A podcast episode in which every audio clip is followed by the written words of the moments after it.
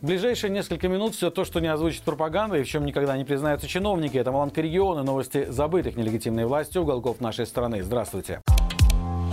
В Гомеле с молотка уходит имущество местного мясокомбината с более чем столетней историей. Первый тревожный звоночек для предприятия прозвенел в 2013 году, по итогам которого был зафиксирован убыток в размере 75,5 миллиардов неденоминированных рублей. В 2015 году, после очередной резкой девальвации белорусского рубля, ситуация стала критической, поскольку долги предприятия уже почти сравнялись со стоимостью всего имущества. В 2017 на предприятии было выявлено несоблюдение условий хранения. Тогда контролирующие органы остановили остановили попытку предприятия продать в магазины консервы из испорченного мяса, которое к тому же было еще и поедено грызунами.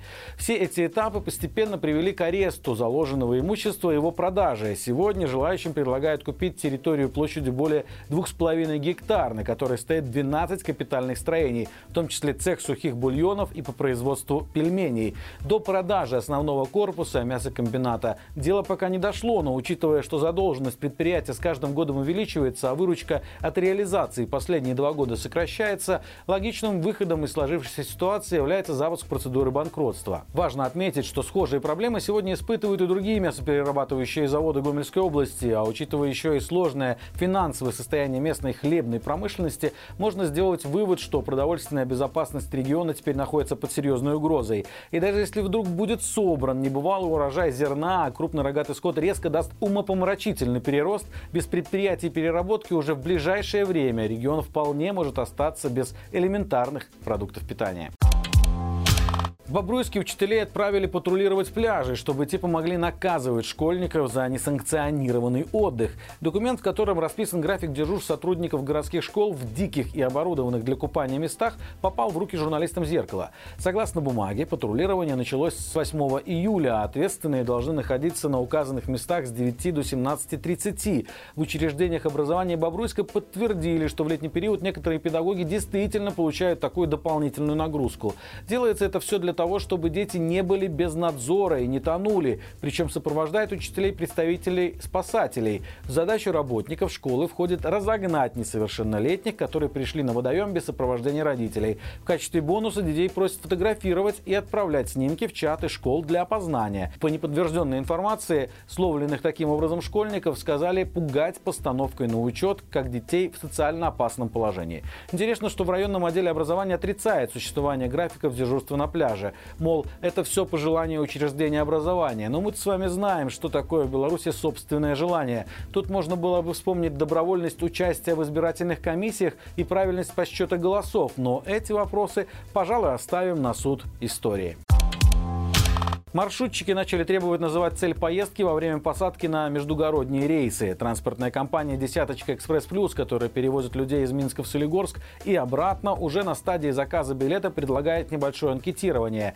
Среди предложенных вариантов есть безобидные к месту работы, обратно, к месту жительства, к месту учебы и другие. Но есть пункт, который заставляет серьезно задуматься о целях собираемой информации. Звучит он так. К месту сбора или встречи с гражданами для обсуждения и решения затрагивающих интересы интересы вопросов. Эту формулировку с первого раза даже понять сложно, что сходу наталкивает на мысль о неслучайном ее появлении в этом анкетировании. По словам диспетчеров, знать цель поездки – это новое требование закона о нерегулярных пассажирских перевозках. Теперь компании, которые занимаются таким родом деятельности, обязали иметь имя и фамилию пассажира, а также причины, по которым он едет в другой город. Причем эти данные перевозчики обязаны передавать транспортной полиции по запросу. А теперь вишенка на торте. Журналисты нашей Нивы попробовали с помощью юриста изучить новые требования белорусского законодательства, и, о чудо, никаких изменений не нашли. По действующим правилам перевозчик может задавать такие вопросы, но если пассажир не хочет отвечать, то ему не могут отказать в поездке. В противном случае это нарушает право пассажира на неприкосновенность частной жизни и ограничит его потребительские права. Хотя законы в Беларуси понятие довольно эфемерное.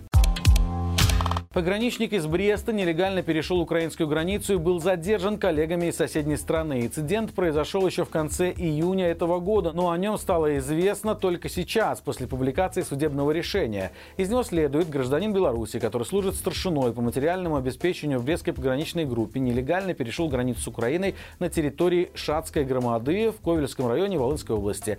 Мотивы его поступка в решении суда не сообщаются, но украинский пограничный патруль задержал нелегала. Белорусы осудили судили за административное правонарушение. В итоге за незаконное пересечение границы вне пункта пропуска ему вынесли наказание в виде двух суток ареста и обязали заплатить почти 500 гривен. Это около 44 белорусских рублей судебного сбора.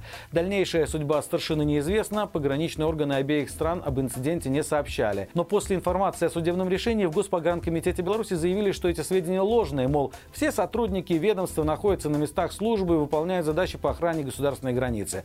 К слову, как раз в июне 2022 года около Шацка Украинская национальная гвардия вместе с полицией обнаружила тайник с белорусской военной формой. Кто и для чего ее там прятал, можно только догадываться. Друзья, у нас появилось приложение в App Store и Google Play. Теперь смотреть все наши видео, читать наш сайт и быть в курсе всего происходящего можно без VPN, даже на территории Беларуси. Так что качайте, устанавливайте и наслаждайтесь. Найти приложение очень просто. Ссылки на него мы оставим в описании к этому видео. Или сами введите словосочетание «Маланка Медиа» в самих магазинах приложений. Но не забывайте подписываться, ставить лайки, комментировать и делиться с нами информацией через наш анонимный чат-бот, адрес которого вы сейчас видите на своем экране. До встречи завтра и живи Беларусь!